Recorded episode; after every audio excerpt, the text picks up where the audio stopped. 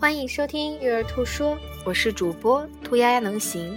今天为大家带来的是我摘抄的蒙特梭利教育中的一部分。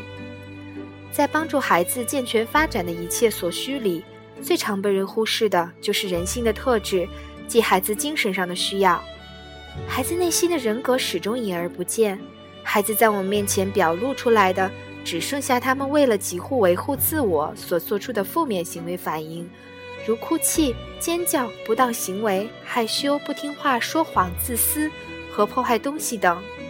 如果我们认为这些自我防卫的方式就是孩子的性格要素的话，那我们就犯了一个特别大的错误。一旦我们犯下这个错误，我们会接着认定我们有责任用最严厉的方法来改掉孩子的这些坏毛病。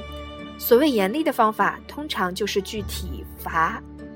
但是孩子的这些负面反应往往来自道德上的缺失，或者有时候是精神上的失调，这两者的后遗症都可能影响到孩子的一生。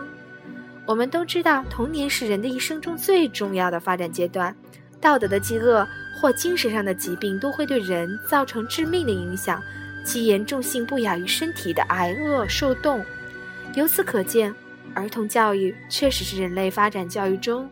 最重要的一环，正因为如此，我们肩上背负着重大的责任，更需小心谨慎地了解会消灭孩子精神的原因，并融入孩子的世界。在大人数不清的规定教条下，孩子好像永远有犯不尽的错。到目前为止，我们总是习以为常，毫不留情地批评孩子所犯的错误。但是现在开始，我们一定要扮演一个比以往温和得多的角色。诚如美国文豪爱默生所言：“童年是永恒的救世主，反复的回到堕落者的身边，祈求把他拉回天堂。